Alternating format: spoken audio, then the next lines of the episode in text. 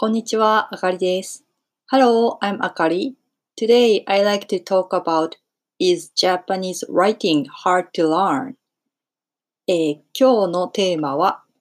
日本語の書き言葉は難しいのかについて話したいと思います。えー、私の友人で、えー、っとですね、イギリス人の男性がいるんですけれども、えー、その人はもう20年近く日本に住んでいて、えー、っと、電話でおしゃべりをするときは、もうイギリス人なのか日本人なのか全くわからないぐらい、えー、流暢な、もう完璧な日本語でおしゃべりをしてきます。本当にこの人イギリス人だったかなっていうことを忘れるぐらいえー、もうネイティブスピーカーと同じぐらいのレベルの日本語を喋ります。でもですね、その友達は、えー、日本語を書くのができません。なので、一度メールをもらった時に、えっ、ー、と、全部アルファベットで、え、メールをくれたんですけども、かえってですね、読みにくくて、もうそれだったら英語で書いてくれた方が助かるよって言った覚えがあります。えー、まあその人はさすがにちょっと特殊な例だと思いますけども、まあたまに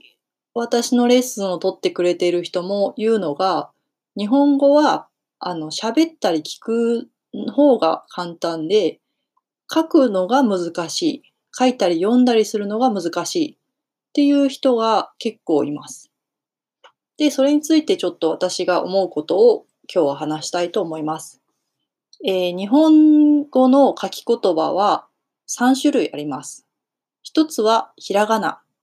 ひらがなは、まあ、日本語の言葉だとか、あとは、えっ、ー、と、パーティクルとかに使われます。で、カタカナは外国から来た言葉に使われます。で、最後に漢字がたくさんあります。でも、ひらがなとカタカナは46文字ずつしかありません。なので、えー、まあ日本語をこれから勉強しようと思う人は、とりあえずひらがなとカタカナは、まあどうにかして覚えてもらって、で、その後、えー、漢字に関しては、えっ、ー、と、パターンがあるので、えー、映像のように、あ、こういう意味かなっていうのを考えながら勉強すると、えー、クイズみたいで結構面白かったりします。えー、私は個人的に結構漢字の勉強は好きだったような気がします。えー、小学校、中学校の頃に、えしょっちゅう漢字はそういえば勉強してたのを覚えています。えっと、私自身も英語学習者なんですけども、確かに未だに、えー、英語で本を読んだり、えー、書いたりするのはそんなに得意じゃないです。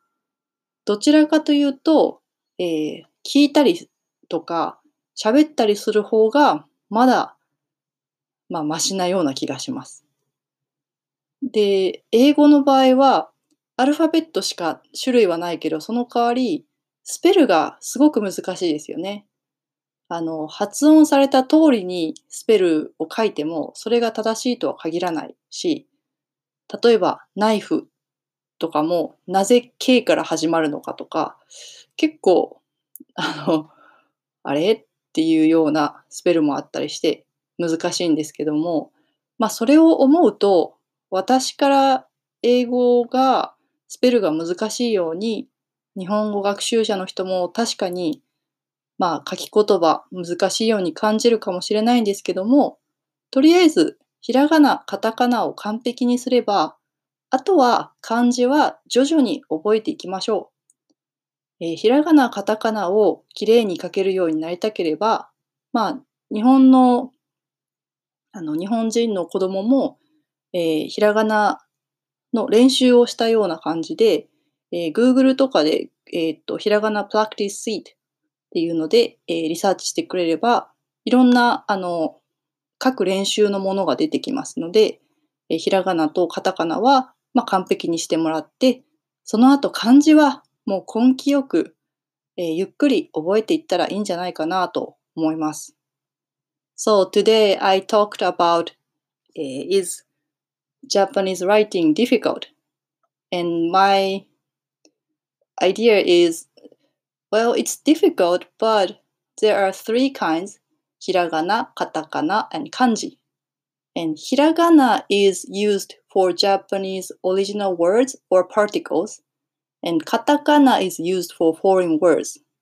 And kanji, we have many. And hiragana, katakana, we have only 46 letters. So please make hiragana and katakana perfect first. And then kanji, we have so many, but don't worry. Even Japanese people are not perfect for all the kanji. You can gradually can remember kanji.